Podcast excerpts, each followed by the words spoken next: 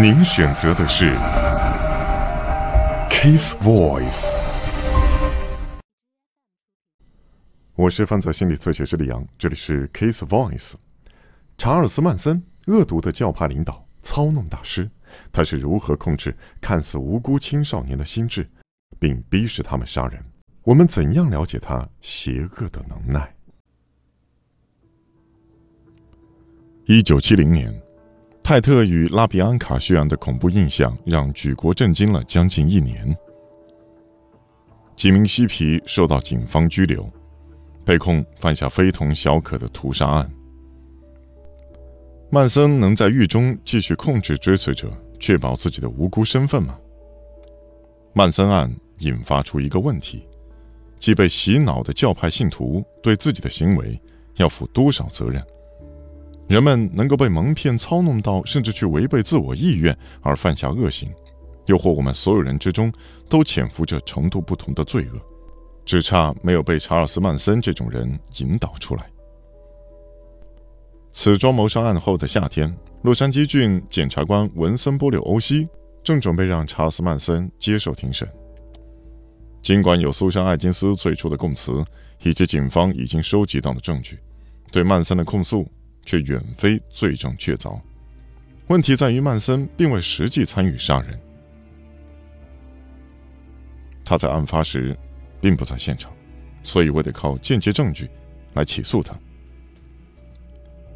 我看这小个子的外形显然不是威风凛凛，但是当错，因为他对这些人显然有着不可思议的控制力，让他们对他言听计从，包括杀害人类同胞。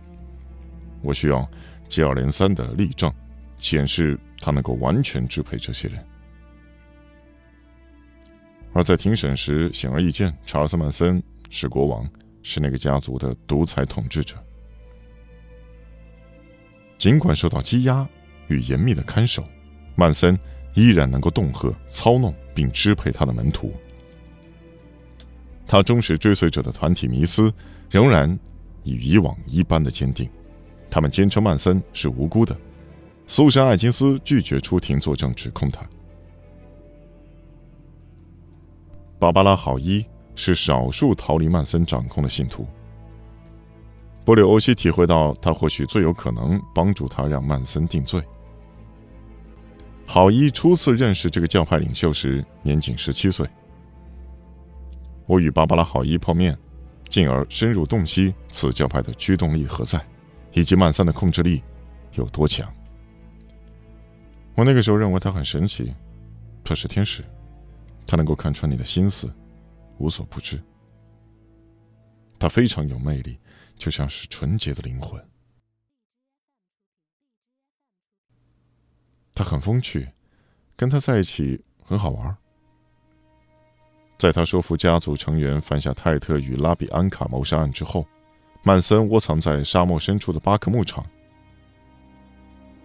郝伊在此看到受曼森培育之追随者的另一面。查尔斯召集我们，立刻把我们带去巴克牧场，那是沙漠中很偏远的地方。家族里已经不再好玩，那成了很可怕的地方。我那个时候还不知道泰特与拉比安卡谋杀案。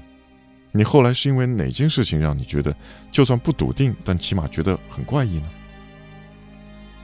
他们进到拖车屋，让我打开电视，头条当然是泰特谋杀案。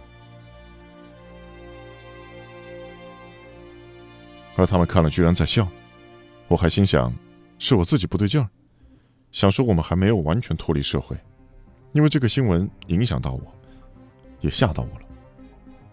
我是在那个时候才听说。发生了这些谋杀案，我还不知道我和谋杀犯坐在一起。我到后来才知道这件事，很后来吗？那已经到八月底，我们在沙漠，我无意间听到赛蒂告诉布许谋杀的事情，还描述到沙朗泰特和艾比尔的死，还有拉比安卡宅的血案。他说。沙朗泰特哭着找妈妈，而另外一个人已经夺门而出。泰斯追出去，把他开膛破肚，就在外头的草坪上面，然后又回来杀掉屋里面的男人。他还对沙朗泰特说，自己不会手软，骂他，就算怀了孕也一样。他说拿刀捅他，直到他停止尖叫。如果你当时年纪比较长，被洗脑的比较久，你也会去参与谋杀？或者是说你受的教养以及价值观能够抵抗他那扭曲的教诲呢？我认为。差别在于，他们似乎不关心被害者所受的苦，而我会关心，这让我百思不得其解。竟然有人会做出这种事，所以你的弱点是比他们更有人性，对吗？大概是吧，因为我无法想象那个样子去伤害人，他们那是在杀人呢。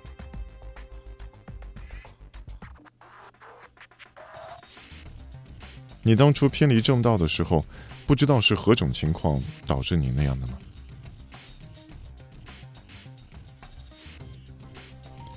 我从小受的教育就是反文化。我母亲受了五年癌症之苦，她罹患了癌症，而她以自杀告终。反正她那时可能也来日无多了。我当时十六岁，和父亲希特希尔很疏远。那是很糟糕的情况。我在二十一岁还企图自杀过。我就是觉得没人爱我。其实我是要希特希尔爱我。而在我二十一岁生日那天，我也不是真要自杀，只是想引人注意，吃点药，然后他就会感到很抱歉，到病房旁来安慰我。但我吃了太多。那次，差点送命。我只是想做做样子，却差点弄假成真。所以，我离开了家，孤单一人进入了六十年代。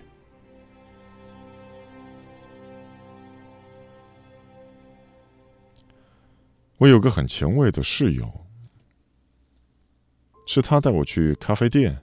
开始体验张扬浮夸的那种生活。他也带我接触到迷幻药。从我第一次嗑药就完全，他们给我吃了很多。我是个打着赤脚的小孩子，咯咯笑着，跑来跑去，摘着鲜花去送人。他们开始叫我花童。你确实经历到了意识。和心态的那种变异的状态吗？从我十岁左右开始，时间持续了很久。是的，是在认识曼森之前，还是是在之前？大家都会照顾我，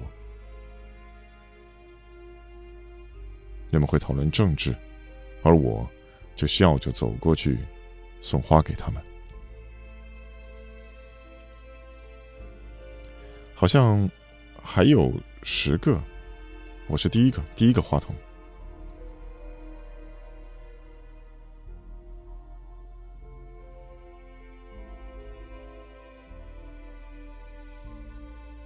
听到他们在讨论泰特谋杀案之后，我就知道自己得要离开那儿。我用尽所有的努力，鼓起每一分意识，设法离开。依然是天真青少年的芭芭拉·好伊成功破解了曼森的邪恶魔咒。厉害的是，曼森对人类行为的洞悉，让他得以清点出在他不断操弄下确实已经就范的成员。这些个人在曼森的号召下，能够将受害者所受的痛苦合理化。但就算是在牧场做个旁观者，芭芭拉的道德感也都不容许这等发生。芭芭拉·好伊逃离巴克牧场，在炽热的沙漠中走了二十七英里。几星期内，曼森等杀人犯遭到逮捕。布里欧西把好伊的证词视作关键证据。曼森就算被抓起来，依然能够无情地控制着家族。郝一收到来自教派的死亡威胁，他们要求他在庭审期间躲去夏威夷。他受困于法律和曼森的掌控之间。我很怕拿到传票，我吓得不敢作证。我一直被威胁。你的家人一定会死，命案也会发生在你的家。我一直受到这些威胁，所以我才和他们去了夏威夷。因为我怕他们会伤害我的家人。天知道，他们真的有能力这样做。对同行去夏威夷时，路易斯安·摩好斯给了芭芭拉·好伊一个汉堡。我吃了那个汉堡。正要上飞机时，他跟我说：“想一想，如果那个汉堡里加了十颗迷幻药会怎样？”我开始越来越亢奋，但我莫名所以，而我脑中一直听到他说：“那汉堡里面加了十颗迷幻药。”我的脑中不断重复出这句话。而我终于恍然大悟，汉堡里面真的加了十颗迷幻药。芭芭拉·好意吃下致命剂量的迷幻药。我被送到医院时，叫人联络波柳欧西先生，因为我想通了这件事，所以我开始逢人就说我的姓名、住址、邮政编码，我能想到什么就说什么。我要人家知道我的身份，我不要变成无名女尸。好一逃过了夺命暗算。他差点成为曼森家族的下个受害者。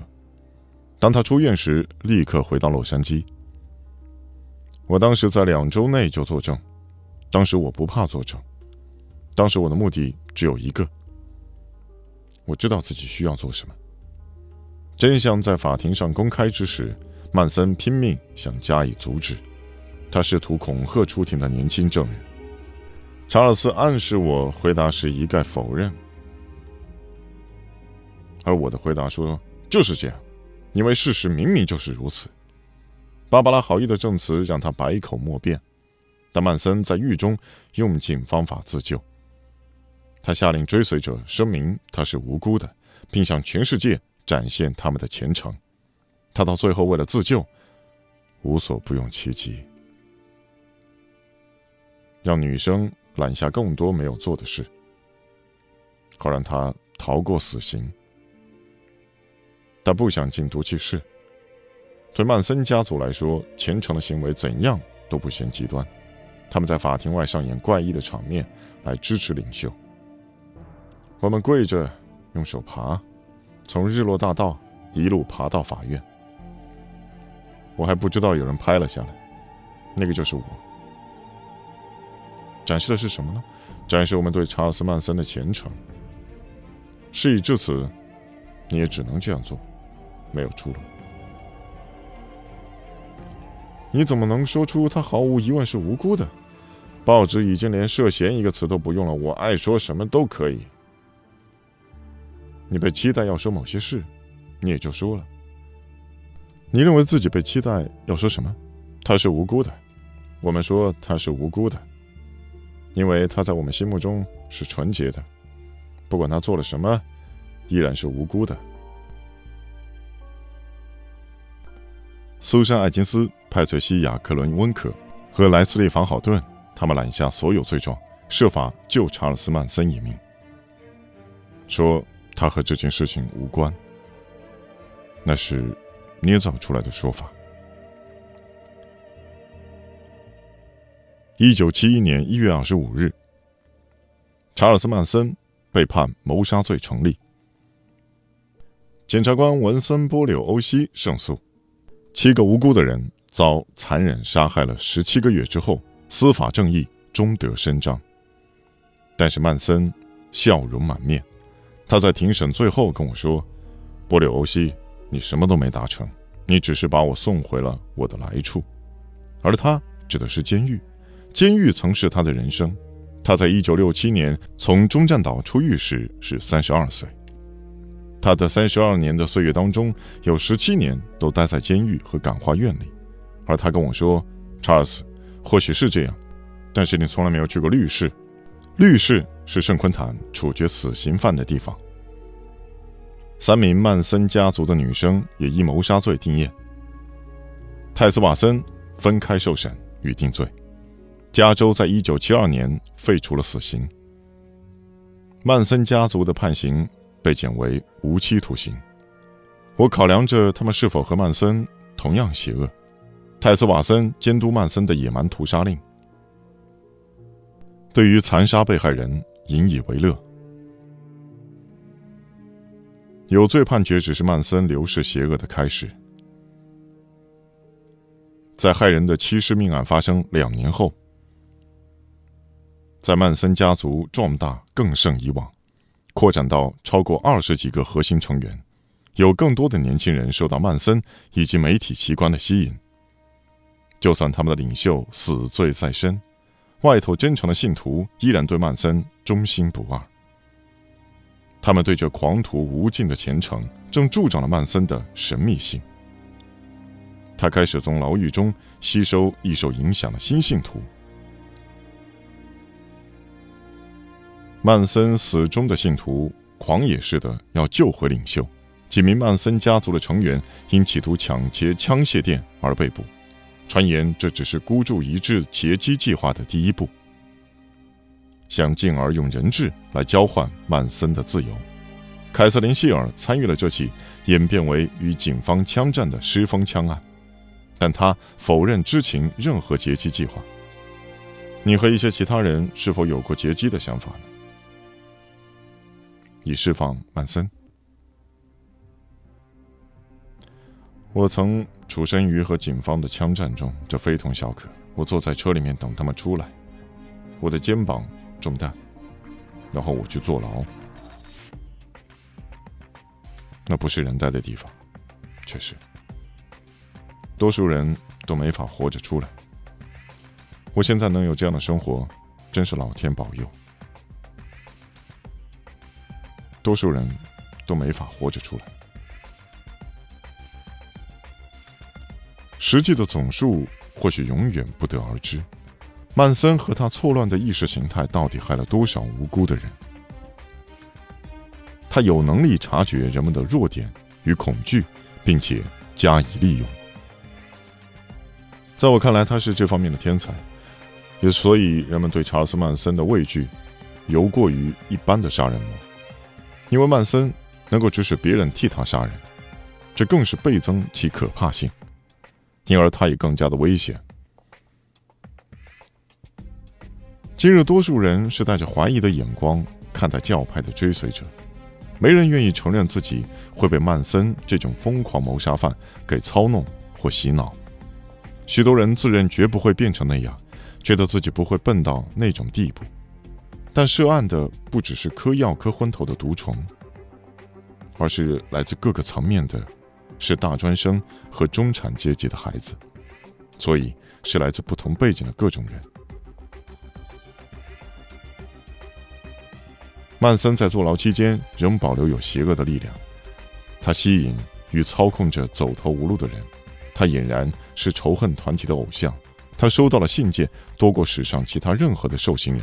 每封信都代表一个新的皈依者，急于要聆听曼森扭曲的想法，准备要效法。这也足以说明我们何以继续畏惧于曼森的邪恶。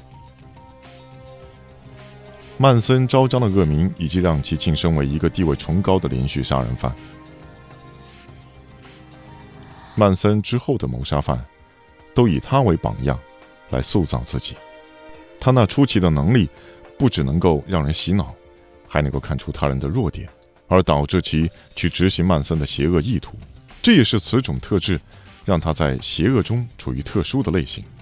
曼森深陷牢狱多年之后，曼森深陷牢狱多年，竟然能够成为怨恨社会者的偶像，这才是他最让我们害怕的地方。这也让他成为凶神恶煞。查尔斯·曼森于二零一七年十一月二十日死于加州，终年。八十三岁。